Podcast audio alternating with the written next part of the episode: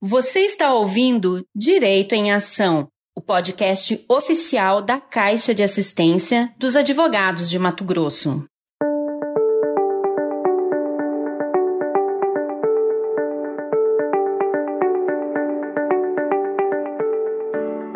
Olá, seja bem-vindo, bem-vinda a mais um episódio do podcast Direito em Ação. Eu sou Luciane Mildenberg e o tema de hoje é fundamental para quem está prestes a abrir um escritório ou está em busca de novos clientes. Estamos falando de gestão e prospecção, temas fundamentais para o equilíbrio econômico de qualquer empresa, inclusive escritórios de advocacia. E comigo aqui hoje, estou super bem acompanhada aqui com a Brenda e com o Ícaro. Vou apresentar aqui a Brenda, que já esteve em um outro podcast com a gente, que é advogada, especialista em direito empresarial, negocial e consumidor pela Fundação da Escola Superior do Ministério Público de Mato Grosso, é secretária adjunta da Comissão de Privacidade e Proteção de Dados da OBMT e membro da Comissão de Startups da OBMT. Brenda, seja muito bem-vinda, é um prazer ter você aqui novamente com a gente. Oi, Lu, oi, Ícaro, todos os nossos ouvintes, advogados ou não, tenham um bom dia, uma boa tarde, uma boa noite. É um prazer para mim estar aqui conversando com vocês sobre um assunto que nos é muito caro, muito necessário, principalmente no início da nossa caminhada profissional. Então, a gente vai bater aqui um papo com vocês e espero que possa acrescentar aí. Ótimo, Brenda. Eu também quero apresentar o Ícaro, né? O Ícaro de Almeida Fernandes, que é especialista em direito empresarial, é especialista em advocacia contratual e responsabilidade civil, certificação em compliance, membro efetivo das comissões da Jovem Advocacia da nossa OBMT e estudos aí sobre compliance em startups. Ícaro, seja também super bem-vindo, fique à vontade aí no nosso podcast Direito em Ação. Olá, Brenda. Olá, os nossos ouvintes. É um prazer, uma honra participar desse, desse podcast, falando de um tema que sempre me foi muito, muito caro e que é, como a doutora Brenda já mencionou, muito importante no começo da jornada da advocacia. Espero poder contribuir aí com os nossa, nossa conversa, nosso debate. Muito obrigada, Ícaro. Seja aí, fique bem à vontade aqui com a gente. E eu vou começar aqui falando um pouquinho, né? Brenda já disse que você já esteve aqui com a gente, né? A gente gravou um episódio sobre a publicidade na advocacia, que foi muito legal. Inclusive, quem tiver interesse de ouvir depois, é o episódio 33, né? Tá lá no nosso na nossa lista de podcasts lá no Spotify ou no seu app favorito aí, mas dá para acessar e ouvir e já aproveita e já ouve os outros também, né? Que a gente tem um monte de podcast lá. E eu quero, né, gostaria de saber, é, Brenda, de você sobre estratégias de publicidade na área. Qual o tipo de mídia e relacionamento que você indica para a jovem advocacia que está hoje começando, aquele jovem advogado que às vezes está iniciando na carreira, né, e muitas vezes não sabe como fazer? Exatamente. Bom, antes de nós entrarmos no eixo que é principal dessa questão, né, eu queria primeiro dizer que é uma pergunta muito interessante, mas nós precisamos fazer uma diferenciação aí, Lu, quanto à publicidade e marketing, né? É muito, é muito interessante nós fazermos essa diferenciação. Por quê? Porque o marketing ele é mais abrangente, né? Ele pode ser entendido como uma estratégia principal que busca entender e atender às necessidades dos clientes. Já a publicidade, ela está mais relacionada ao reconhecimento e à divulgação dos produtos ou serviços. Então, nós não podemos, no ápice da globalização, da transformação da comunicação, deixar de utilizarmos esses recursos que temos para nós nos diferenciarmos no mercado, né? E aqui, já respondendo a sua pergunta de maneira bem prática, cada mídia social, ela serve a um objetivo distinto. Né?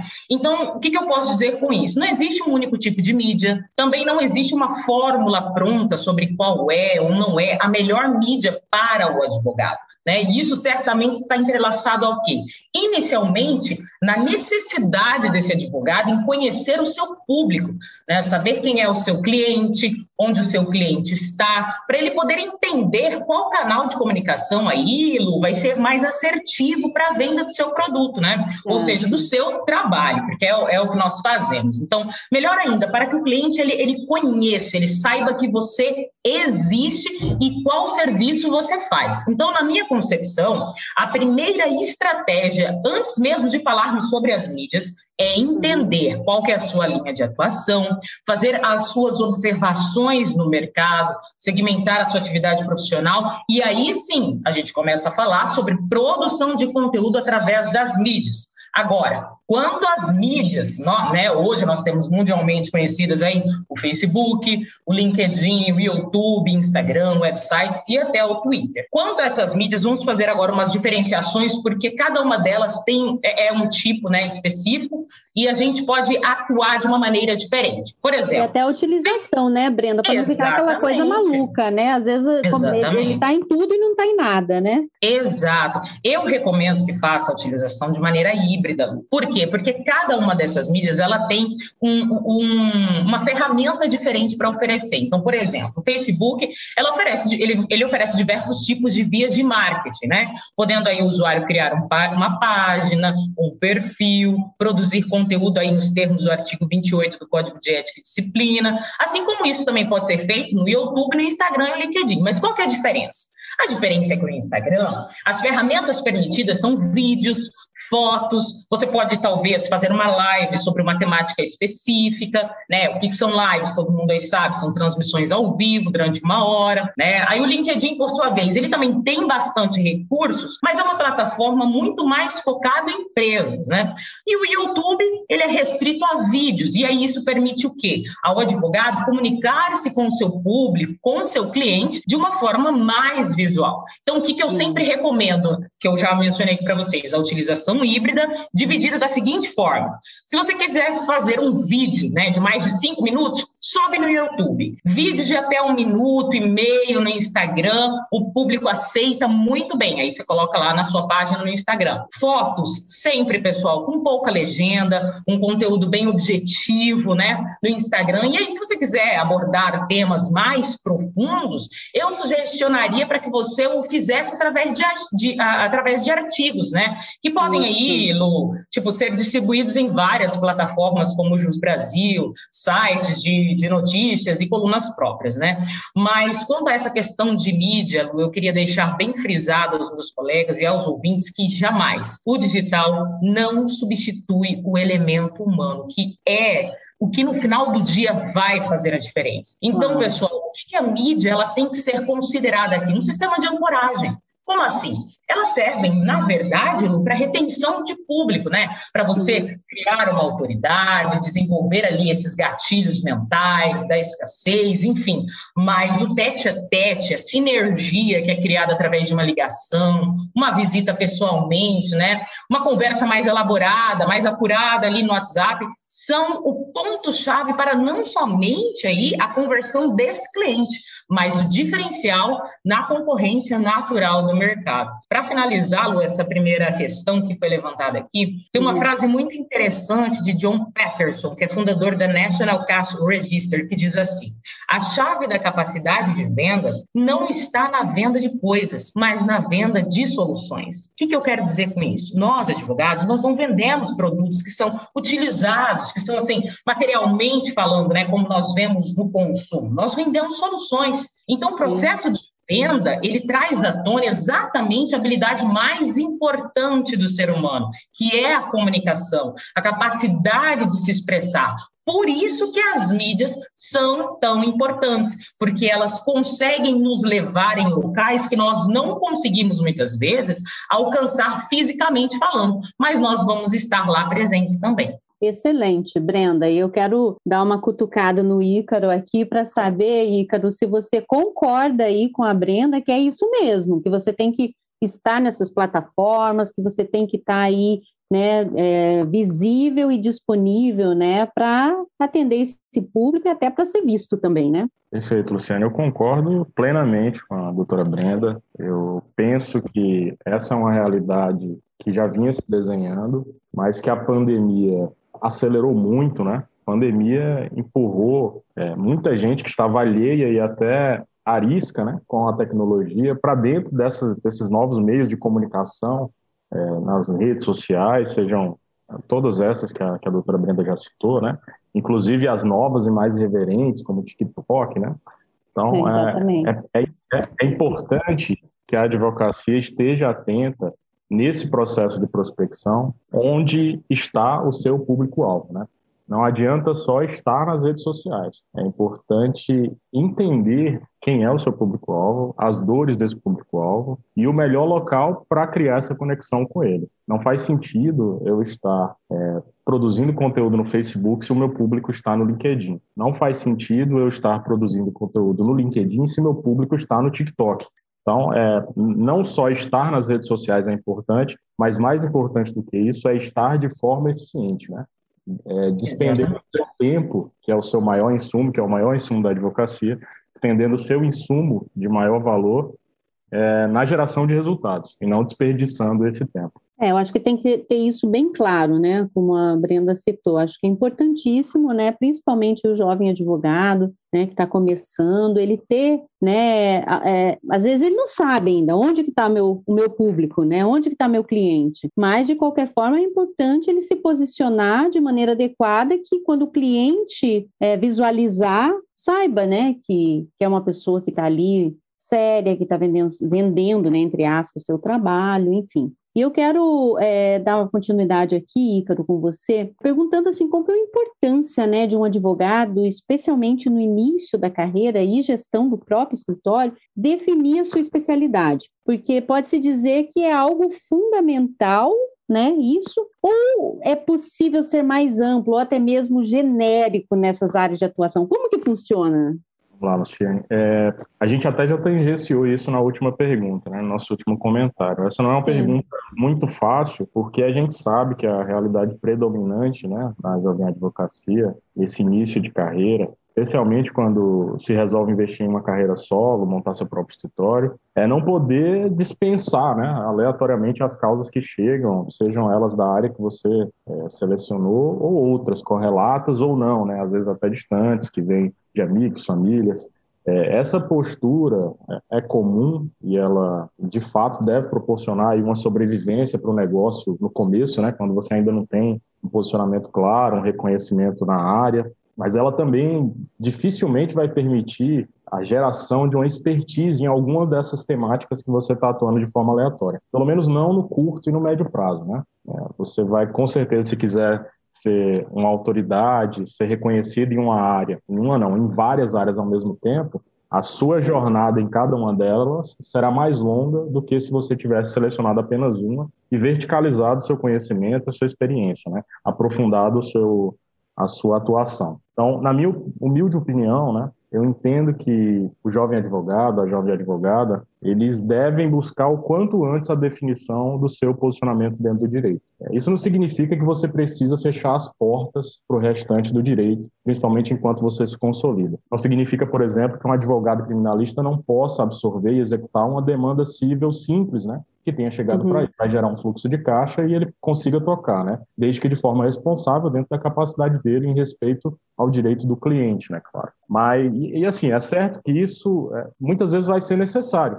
O profissional ainda está aprofundando o seu conhecimento, a sua experiência na área que ele selecionou, mas a, partir do momento que você eh, estabelece um posicionamento em um nicho específico, em uma área específica, com produção de conteúdo alinhada, uma comunicação adequada, é, conhecimento e adaptação ao público-alvo, isso tudo certamente tende a gerar maior eficiência, né?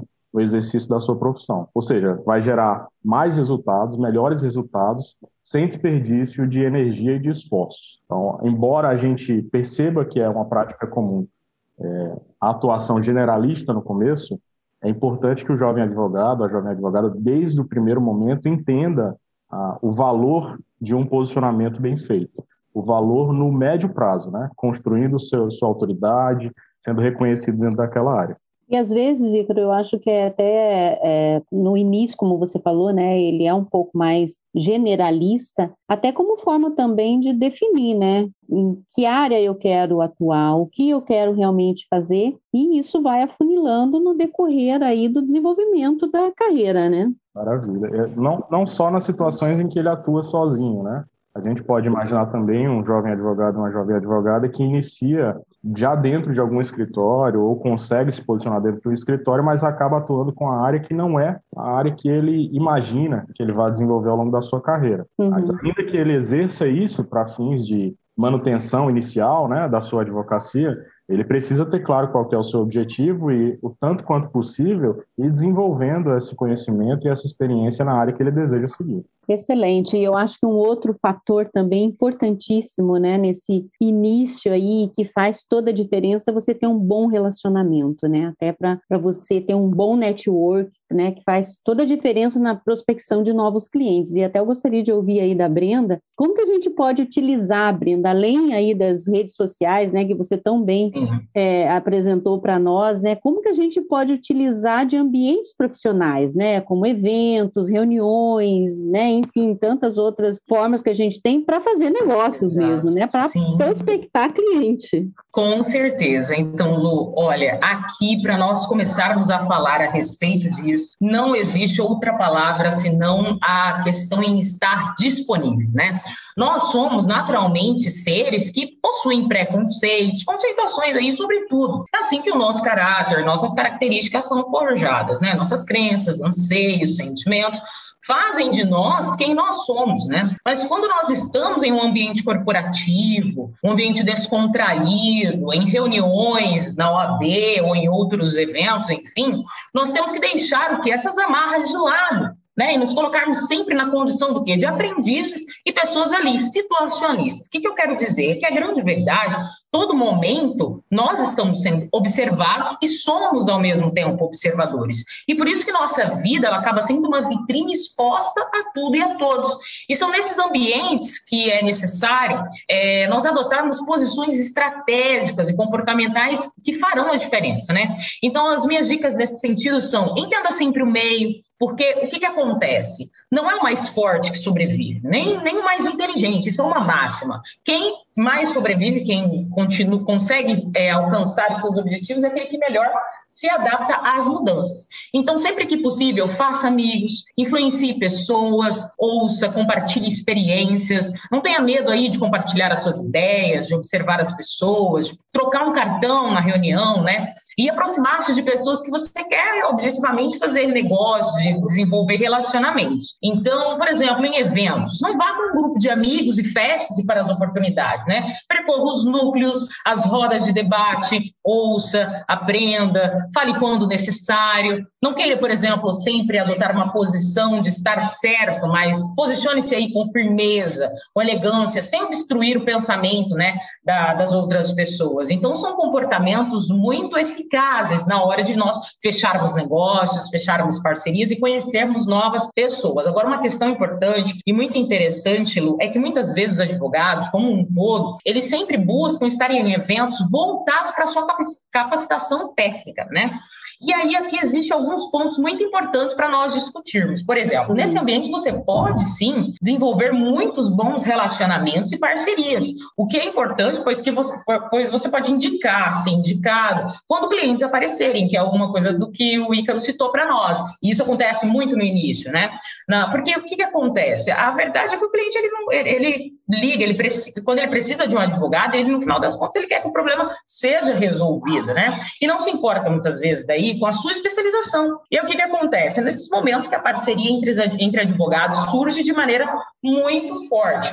Então, o que é importante é que nós, advogados, devemos ir em, no lugar onde os nossos clientes estão, nos lugares onde os nossos clientes estão. E aí, qual é a dica? Se você, por exemplo, atua na área de família, participa de eventos públicos, pautas legislativas dessa natureza. Né? A dica é vá onde o seu público está, onde o seu cliente está. E isso pode ser feito de diversas formas, seja em eventos, marcando presença em seminários abertos, com temáticas variadas, entrando em lives, onde temas dessa natureza são discutidos, e, e é dessa forma que a gente vai conseguir prospectar prospectar e conhecer, prospectar novos clientes e conhecer novas pessoas. Legal, Brenda. E eu acho que também uma coisa importante é você buscar, o que você acabou de falar aí, outros lugares, né? Porque a gente vê muito é, aí no início de carreira mesmo os, os bloquinhos, né? As turminhas, e acaba todo mundo indo para o mesmo lugar e para eventos da área como você disse, tudo bem, Exatamente. é legal, né? mas assim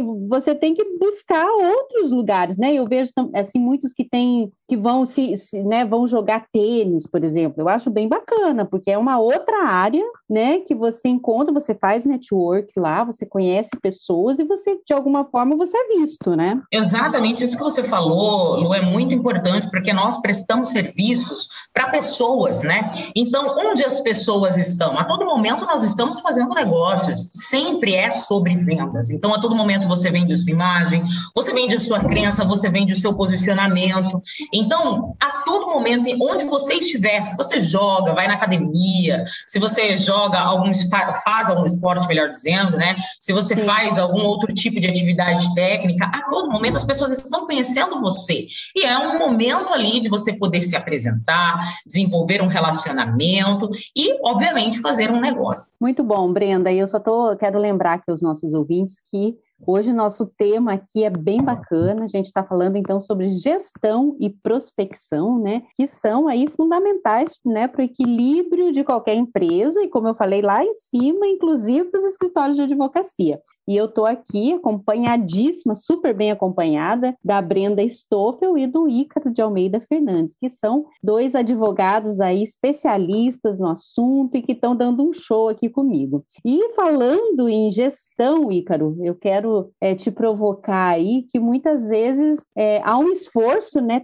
tão grande em fazer relacionamentos e, como a gente está falando aqui, prospectar clientes, que o advogado acaba esquecendo da contratação de uma área de contabilidade, por exemplo, né, que é precisa para gerir o escritório. Então eu queria que você comentasse um pouquinho para mim aí, que eu acho que é bem legal a gente dar né, algumas dicas aí para os jovens advogados e para né, todos que estão nos ouvindo sobre a importância né, de você ter uma área né, um setor de contabilidade dentro do escritório. Perfeito, Luciane. Se você me permitir só fazer um, uma, uma, ressaltar um aspecto da, do último tópico. Pode, à vontade. A Brenda estava falando da, da parte de construção de relacionamentos, né, de network, falou muito bem. Inclusive, ela já, já tratou desse ponto que eu quero abordar, mas eu queria só linkar ele com o tópico anterior. É, a importância de você fazer, tentar estruturar uma rede de relacionamento, não só para encontrar e se conectar com é, eventuais clientes, né? Mas para desenvolver, como ela já bem disse, uma rede de parcerias que muitas vezes vai ser essencial para você conseguir nichar a sua atuação, né? para que você possa atender os seus clientes atuais em demandas que fogem um pouco da sua área de atuação, passando para parceiros que você tem construído esse relacionamento, sem perder o contato com o cliente, a confiança dele, é, e, e mantendo esse contato e esse vínculo para demandas futuras, né? que estejam dentro da sua área.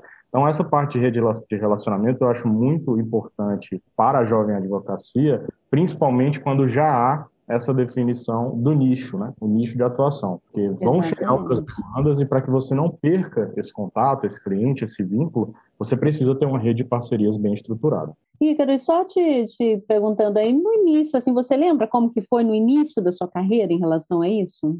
É, eu penso que ainda estou no início, né, Luciana? É, Mas... é, você ainda é muito jovem, né? Mas assim, logo que você começou, então, né? Como que foi para você? É, logo que eu comecei, um, um, um, dos caminhos que mais me proporcionaram rede de relacionamento foi passar a contribuir com a OAB, isso sem dúvida. É, é dentro, da OAB, gente, dentro, dentro da OAB, a gente vive e respira a advocacia. E lá dentro você consegue gerar né, é, bons relacionamentos com parceiros inclusive ao ponto de receber indicação de clientes. Né? Exatamente. Os, os eventos da OAB, as comissões da OAB, temáticas ou da jovem advocacia, elas me propiciaram, certamente elas têm uma grande responsabilidade sobre o ponto, o humilde ponto em que eu já me encontro hoje. Eu penso que participar, tanto quanto a doutora Brenda já destacou, acerca da necessidade de integrar outros ambientes, né? Para formar relacionamentos diferentes e, e inclusive receber insights diferentes, né? Fazer expandir a sua mente para outros aspectos da advocacia, das relações, dos negócios. É, essa parte técnica é, é, importante também, né? E a, e a contribuição e a participação dentro da OAB facilitam muito isso. É muito legal você ter lembrado disso. E eu até queria, antes de você prosseguir, Ícaro, eu queria até ouvir da Brenda também, como que foi, Brenda? Logo que você começou assim, como que você agiu? É legal, né, passar essa experiência para quem está nos ouvindo. É, também, assim como o Ícaro, me considero aí, estou, na verdade, não só como me considero, mas estou no início da nossa profissão, né? Mas eu venho já de algum tempo, eu sou uma pessoa muito curiosa. Então, o que, que eu fiz? Quando eu estava na faculdade, eu vi uma publicação é, que iria abrir uma comissão de estagiários na OAB. Eu não sabia naquela altura nada a respeito de OAB, nada de sistema da OAB. Eu falei, eu vou lá ver o que, que é isso, porque eu sempre tive bem, bem, sim, tranquilo para mim que eu seria advogado. E aí foi assim que eu comecei a me interessar pelo sistema, a integrar aí exatamente o sistema da OAB na comissão de estagiários à época, isso ainda enquanto acadêmica. E logo, né, depois dessa passado-se a questão da, do estagiário, assim que me tornei advogada, integrando também o sistema OAB em outras comissões, e é importantíssimo, é necessário, porque nós, nós saímos da faculdade, nesse esse período de transição, Lu, e o Icaro pode também confirmar, mas assim, esse período de transição, ele é muito complexo para o advogado, né, e para, e para o jovem advogado, para essa, pessoa que está, é, para essa pessoa que está entrando no mercado de trabalho, que naturalmente está se descobrindo, tendo que descobrir descobrir as pessoas, tendo que descobrir a sua função, tendo que descobrir a ordem do dia. Então, estar dentro é, de comissões temáticas da OAB, estar com outros advogados, traz uma segurança muito importante para esse advogado, para esse jovem advogado, para esse recém-formado, porque você faz é, uma rede muito estruturada de network, de fidelidade, de lealdade, de confiança com pessoas que atuam e trabalham em áreas diferentes das suas,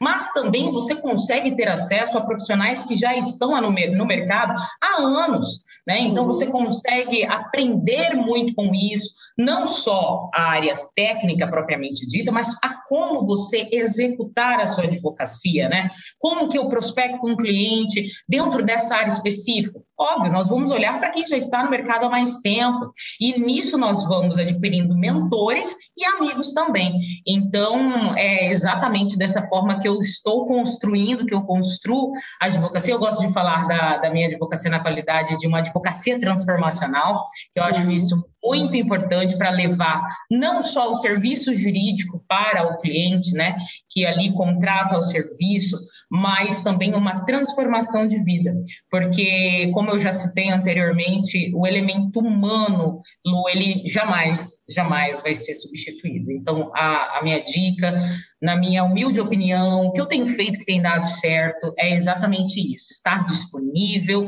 analisar pessoas, conceitos, entender coisas novas, ser muito curioso e não ter problema com o trabalho. Aceite, confie, troque ideias, fale com pessoas que já estão há mais tempo executando esse serviço, que vai dar certo. Muito bom, hein, gente? Olha quantas dicas aí, né, para os jovens advogados e até para quem já está na área, né? O Ícaro e a Brenda aqui dando altas dicas para todo mundo. E eu quero voltar, Ícaro, à pergunta anterior lá que eu tinha feito para você, sobre essa questão aí da gestão mesmo, né, que a gente tem é, falado aqui desde o início do programa.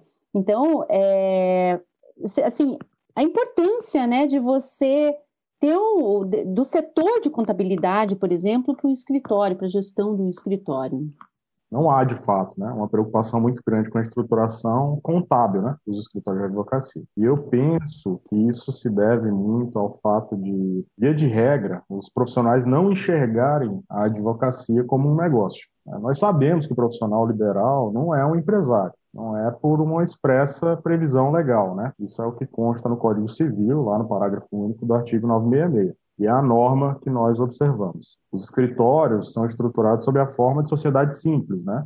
Eles uhum. são registrados diretamente na OAB, na seccional, diferentemente das empresas que arquivam seus atos no, nas juntas comerciais. Então, isso gera um pouco de distanciamento até contraintuitivo, na minha opinião. Então, assim, mas assim, para além da teoria, na forma que nós encaramos a nossa atuação, eu penso que nós precisamos ter clareza de que nós nos valemos da advocacia como uma atividade destinada a nos trazer é, o lucro necessário a, no mínimo, a nossa sobrevivência, né? Então, portanto, na prática, nós não podemos nos distanciar por completo da perspectiva de negócio. É, imaginar o contrário, ou seja, não aplicar sobre a advocacia uma visão de negócio, chega a ser até contraintuitivo, na minha opinião. Extraindo o que a gente pode, né, do artigo 966 lá, que conceitua o que seria o empresário, nós deduzimos que a advocacia, sob a perspectiva de negócio, para ser profissional, e profissional aqui eu digo como oposto à amadora, ela deve ser exercida de uma forma organizada. Organizada em diversos aspectos, né? no aspecto de planejamento, planejamento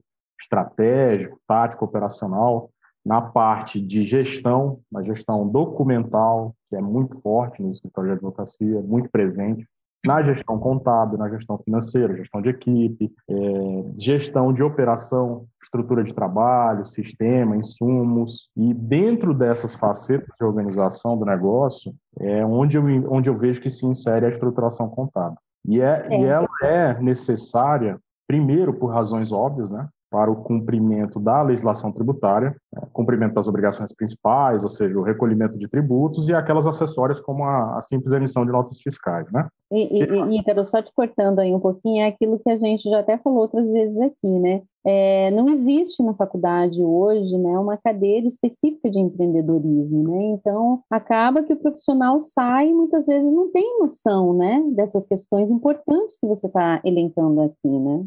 Perfeito. A faculdade de Direito ela é uma faculdade longa, não é uma faculdade curta, são cinco anos, dez semestres. E ainda assim é inviável né, aprofundar a própria matéria do direito dentro da, da faculdade. Nós temos disciplinas, áreas do direito que são exploradas durante um semestre só.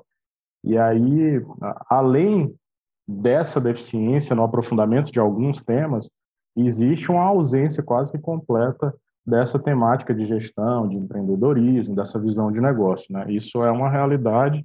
A gente, a gente observa um, há um tempo já uma tentativa de, de mudar né? essa visão, de tentar modernizar uhum. um pouco esse ensino do direito, mas ainda é a realidade. Né? Então, cabe ao, à Jovem Advocacia buscar também esse conhecimento em seguida. Esse podcast, na minha visão, essa iniciativa, assim como as demais, a última salvo engano, falou sobre honorários, né?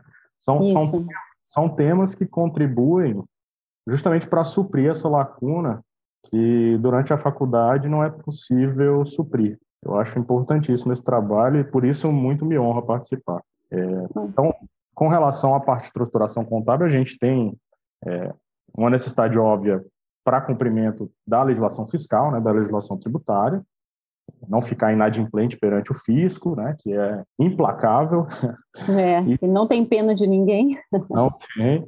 Segundo, pela possibilidade de você ter uma melhor orientação, um melhor acompanhamento pela contabilidade acerca da melhor estratégia fiscal, né, do enquadramento e do funcionamento do escritório não é algo que a gente pensa no começo, né? A gente tem uma visão, principalmente quando está começando, muito curta, né? O nosso o horizonte que a gente enxerga ele é muito curto. A gente não consegue ver grandes números, né? Um grande escritório, um grande volume. A gente, não, a gente até imagina, mas não consegue perceber que isso é, é possível e pode estar perto, né? Então a gente acaba pensando pequeno e pensando pequeno a gente deixa de pensar nessa questão de estratégia fiscal. É uma estratégia que é adotada é, por todo o mercado, né? algo que nem todo mercado, qualquer pessoa, né? física ou jurídica, que tenha um patrimônio elevado ou que exerça uma atividade de muito fluxo de faturamento, tem que pensar em qual enquadramento, qual enquadramento é melhor para mim, é, que tipo de, de contratações, de contratos eu devo, eu devo formar, qual é o impacto tributário disso.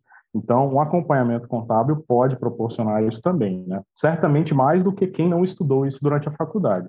A gente fala tanto, né, em, em, em não confundir, né, as funções né, do contador e do advogado, a gente também tem que ser coerente com isso. Claro. o contador tem a sua função, os profissionais da contabilidade têm a sua função, e a gente precisa é, usufruir disso, né? Precisamos da, da prestação de serviços deles para fortalecer o nosso próprio. E, e por último, eu consigo pensar aqui, mas não menos importante, é, é a possibilidade de você obter, com alguma frequência, alguma periodicidade, indicadores de saúde do seu negócio, né? da sua advocacia. Indicadores contábeis, é, levantamentos, balanço patrimonial, demonstrativo de resultados, fluxo de caixa, se você tiver incorporado um controle financeiro. Todos esses são é, muito importantes para você avaliar se o negócio de fato está prosperando ou se é preciso redefinir as estratégias, né? pensar novas, novas frentes de trabalho, nova, é, reavaliar os seus custos, enfim. O acompanhamento contábil, na minha visão, a necessidade dele perpassa por tudo isso. Excelente, Ícaro, muito bom. E, e nessa mesma linha, eu gostaria de, de ouvir da, da Brenda, né, já que a gente está falando aí dessa gestão de um escritório, né, Brenda, nesse sentido de organização financeira, contábil, enfim, quais ferramentas que você considera fundamentais? Olha, se nós falarmos aí, Lu, é, sobre gestão de escritório, é impossível não falarmos sobre a tecnologia, né? Eu acredito muito que as ferramentas tecnológicas como um todo, elas nos servem, especialmente cada dia mais, para trazer a facilidade desejada na nossa vida, a qualidade de advogados, né? Para nós sermos exatamente aquilo que nós nos propusemos a ser, que é ser advogado. E aí muito bem o Ícaro, ele, ele pontua a questão de nós sabermos quem nós somos, nós somos advogados, e sabermos que funções que não não aprendemos a executar, nós temos que delegar, né? Então, a, a questão deve ser muito bem tratada, é um tema polêmico, né? Mas a gente precisa entender que, por exemplo, as ferramentas tecnológicas, todas as ferramentas, elas vão nos auxiliar quanto a isso. E, por exemplo, falando ainda em pauta polêmica, nós já temos, inclusive, inteligências artificiais projetadas, aptas, inclusive, para solucionar perguntas jurídicas, com, com compreensão, por exemplo, da linguagem humana, como é o caso do Ross. Quem é o Ross? É um robô adquirido por uma das maiores bancas de advogados dos Estados Unidos, que é a Baker e Hostetler, sendo que o que esse robô faz? Ele é projetado para entender a linguagem humana e fornecer respostas e perguntas, formulando hipóteses e, e monitorando lá o desenvolvimento do sistema legal. Né? Então, esse robô, por exemplo, ele é usado como uma espécie de consultor na área de falências para aqueles advogados. Ele faz de julgamento mais rápido e com maior precisão. Por que isso? Porque existe todo um contexto e banco de dados que essa inteligência artificial é capaz de processar, armazenar e aí finalmente organizar em um pouco tempo. Assim, por exemplo, quando o advogado ele se utiliza e tem acesso a esse tipo de tecnologia, que é o, ele o elemento que nos é né, mais caro, mais escasso, que é o tempo, ele pode ser direcionado para continuar a desenvolver o relacionamento com o cliente, conhecê-lo profundamente, né? E, em verdade, mais do que isso, tornar-se um parceiro de vida e propósito aí dos, dos nossos clientes. Então, eu, eu quero aqui, Lu, fazer uma desmistificação. Desmistificação do quê? É relacionado a sermos ou não substituídos por robôs. Não, para mim a frase não não é essa, ela não cabe assim. Em verdade, para mim, os serviços que são automáticos é que serão. Então, o que, que os escritórios eles devem fazer, os CEOs, os advogados, né? Eles devem investir, obviamente, na automatização de atividades repetitivas. Por quê? Porque ele libera a equipe de atividades que não exijam capacidade de tomada de decisão. Então, não tem temos mais, no, como nós sermos advogados, alheios ao quê? Revoluções sociais, a revoluções tecnológicas, né? Nós precisamos ser completos, porque precisamos acessar esse, esses recursos e reconhecer produtos tecnológicos que nos auxiliam. Muito bom, Brenda. E como o Ícaro citou, né, a tecnologia aí nessa época de pandemia foi realmente, né, uma descoberta incrível que ajudou pra caramba, né? E muitos desses programas acabaram surgindo nessa época, né? E a gente teve uma evolução imensa, né? É, como sempre o, o, presidente Ítalo, né, da Caixa diz aqui durante os nossos podcasts, né? A gente a gente evoluiu 50 anos em cinco, né? Então assim foi uma coisa muito exatamente, é muito grande. Mas eu já estou sofrendo aqui porque eu adorei tanto o nosso bate-papo e a gente já está quase chegando ao fim. E antes da gente fechar, eu gostaria que vocês deixassem algumas dicas aí para os nossos ouvintes, né? Quais dicas para o advogado ser mais assertivo dentro da, da prospecção, né? Aquela dica, Ícaro, que está bem guardadinha aí no fundo do seu coração e que você vai confidenciar hoje aqui para os nossos ouvintes. Começando aí por você, depois a Brenda confessa a dica aí que está escondidinha. Acho que essa dica de ouro, né, que revoluciona e vira a chave, eu também estou procurando. Mas eu posso compartilhar. eu posso compartilhar. Quem encontrar que te avise, né, Ícaro? É, exatamente. Fico aguardando a participação dos nossos ouvintes aí e a dica da doutora Brenda, quem sabe ela traz. Mas eu acho, é, Lu, que passa, é, prospecção mais assertiva passa por tudo isso que a gente conversou hoje, né? Passa, passa pelo posicionamento adequado, né? Um posicionamento correto, claro. É, o quanto antes você define o seu nicho de atuação, mais cedo você começa a trabalhar na sua área, passa a ser reconhecido, passa a entender onde está seu público-alvo, quais são as dores desse público e qual é a linguagem com a qual você deve se comunicar com ele. Isso tem que ficar muito claro. Esse conhecimento vai permitir uma prospecção muito mais precisa, né? A gente já pontuou aqui, o nosso maior insumo é o tempo. Então, não faz sentido eu gastar muito insumo, muito tempo é, em estratégias equivocadas. Não faz sentido eu gastar tempo no Facebook se o meu cliente está no LinkedIn. Não faz Exatamente. sentido do ponto de vista de negócio, né? Não faz sentido eu produzir conteúdo no LinkedIn se o meu público está no TikTok. Isso é desperdício de tempo, é desperdício de insumo e gera um custo desnecessário. E custo é vai refletir diretamente nos honorários, porque a prospecção ineficiente ela vai me gerar uma demanda aquém do que eu preciso, aquém do meu ponto de equilíbrio, uma vez que eu não estou onde meu potencial cliente está. Essa demanda que chegar, é, meus honorários provavelmente estarão além do que eles esperam, porque eu estou embutindo ali um custo de ineficiência, e, e isso desequilibra completamente a saúde financeira do negócio. Então, as dicas que eu tenho procurado adotar, e eu penso que seria interessante compartilhar, são: escolha seu mercado, posicione-se com clareza, conheça seu público-alvo, onde ele está, quais são as dores, qual a linguagem, foque em, em solucionar problemas reais, em vez de sair surfando cada nova onda do direito, né? e tenha uma boa rede de parcerias, para que você consiga suprir a necessidade de seus clientes mesmo em outras áreas que não a sua, sem perder o elo de confiança com ele. É isso que eu imagino que seria uma estratégia assertiva, é isso que eu tenho tentado adotar e é o que eu poderia contribuir. Muito bom. Brenda, é isso mesmo? Conta suas aí agora. O Ícaro é, é... compartilhou. É exatamente isso. Eu corroboro, assino embaixo em tudo que o Ícaro falou. É, nós, mas assim, para fechar mesmo, Lu, é, é, temos que estar atentos às mudanças, né?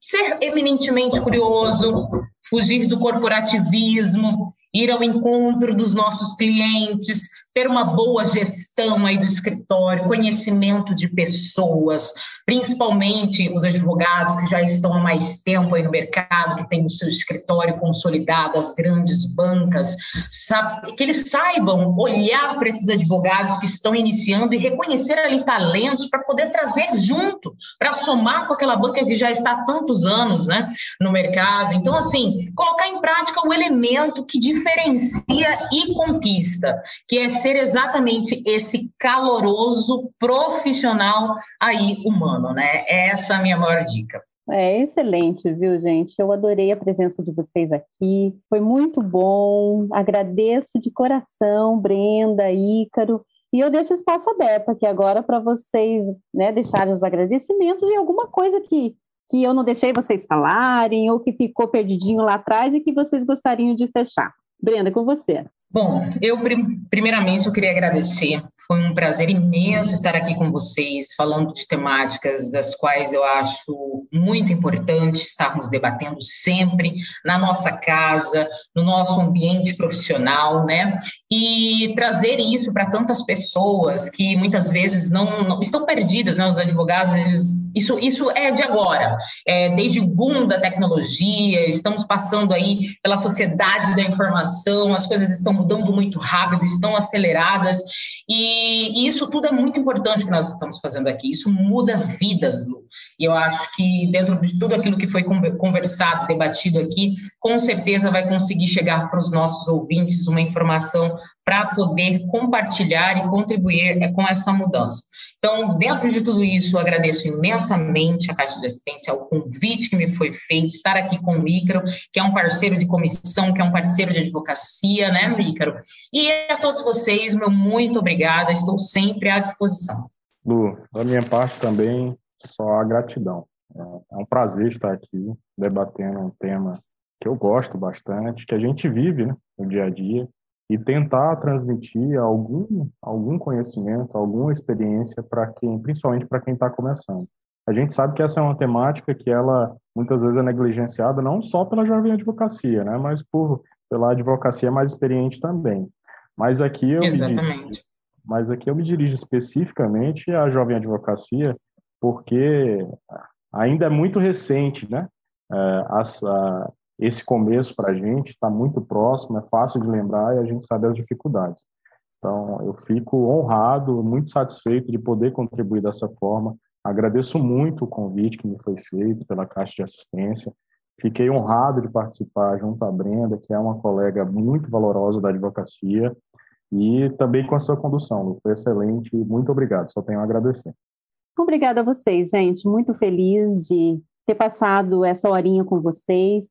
Agradeço também aos nossos ouvintes que estão sempre ligadinhos aqui no nosso podcast, né, na nossa companhia.